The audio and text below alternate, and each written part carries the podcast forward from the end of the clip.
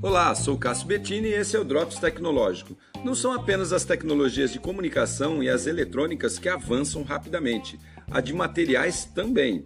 Não se surpreenda, portanto, se no futuro bem próximo você for comprar uma faca, essas de cozinha mesmo, e encontrar o utensílio feito em madeira e ainda saber que são 23 vezes mais fortes e afiados do que o metal. Engenheiros da Universidade de Maryland, nos Estados Unidos, desenvolveram uma tecnologia para endurecer madeira natural que as deixa tão forte como titânio.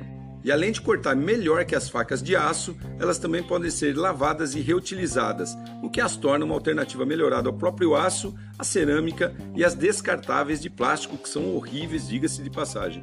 E ainda, segundo os inventores, né, Muitos outros utensílios poderão ser fabricados com essa supermadeira, como pregos, pisos e telhas, por exemplo, e tudo mais que você imaginar aí que possa substituir os metais. Ah, outra coisa, Além de muito mais durável, ela continua biodegradável, o que é muito bom para o meio ambiente, né?